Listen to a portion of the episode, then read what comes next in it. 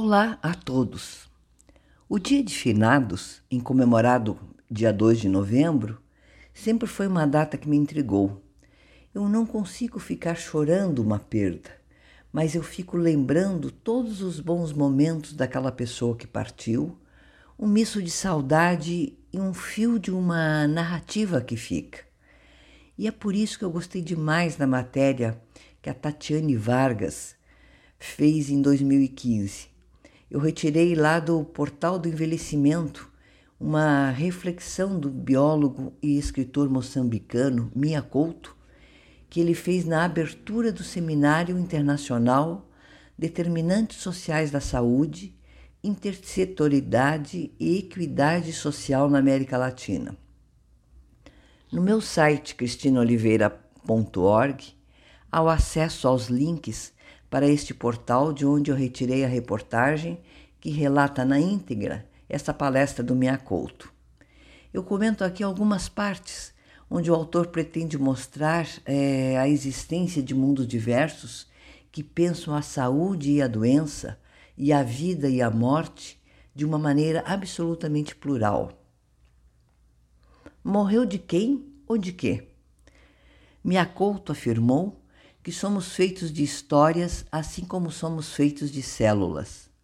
Ele explicou que nas regiões da África por onde anda, as pessoas fazem um questionamento que aqui no Brasil pode parecer estranho quando alguém morre. A pergunta é: morreu de quem? Ao invés de morreu de quê?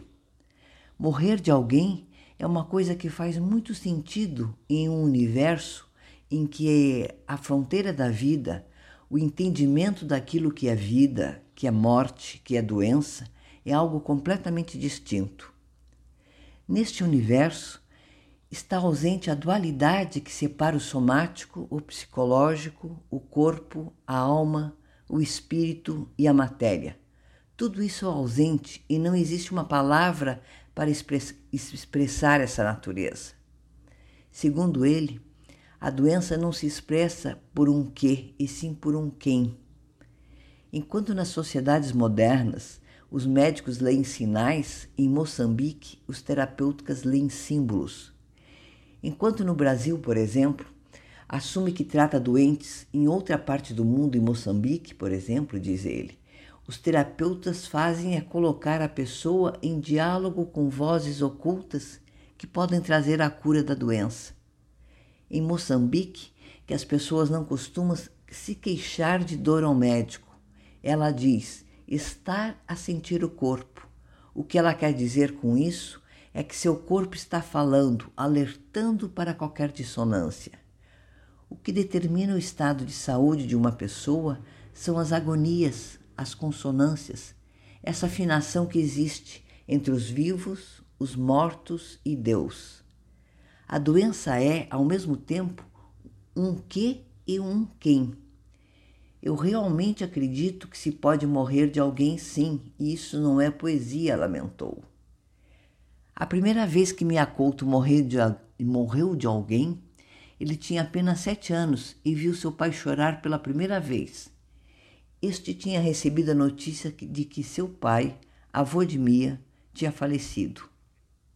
Segundo o escritor, ele nunca conheceu seus avós, que moravam do outro lado do oceano. Mas a verdade é que esse desconhecido avô sempre habitou a casa e vivia de uma forma tão real quanto qualquer um dos presentes. Isso acontecia porque, na cabeceira da cama, o pai de Mia contava histórias da sua própria história. O que me fascinava não era a qualidade das histórias, até mesmo porque não sou capaz de lembrar delas mas o que não me esqueço é sentimento de encantamento que essas histórias produziam em mim, uma doce embriaguez que me dissolvia em uma doçura. Minha conta explicou que o que ele quis dizer contando tudo aquilo é que a produção do encantamento que uma história pode produzir é muito maior do que qualquer tipo de entretenimento. Vivemos de histórias desde que somos humanos na perspectiva dessa grande narrativa, por meio dessas histórias. Atualmente se fala muito em redes. Essa rede social quer viver em uma narrativa, quer viver em história, é importantíssima, pois nos confere identidade, nos dá conchego.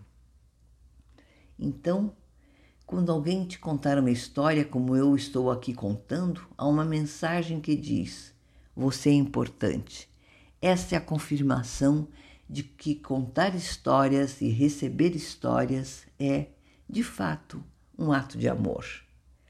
E ele encerrou a palestra afirmando: Para terminar, eu acho que nós somos feitos de histórias, tal como somos feitos de células, e precisamos resgatar nossa propensão genética à imaginação narrativa. Temos que assumir essa tarefa, que não é apenas de escritores a tarefa de reencantar o mundo por via das histórias é algo que compete a todos nós. Se não mostraremos aos nossos filhos que o mundo está desertificado, mas não do ponto de vista da biodiversidade, e sim do ponto de vista do encantamento. Podemos morrer de alguém, sim, e podemos ainda mais morrer de ninguém. Isso é pior ainda, concluiu Mia. Eu convido a todos a seguir o meu site www.cristinoliveira.org e a dar continuidade nas narrativas através dos podcasts ou mesmo das histórias diferentes. Fica aqui o meu até breve a todos.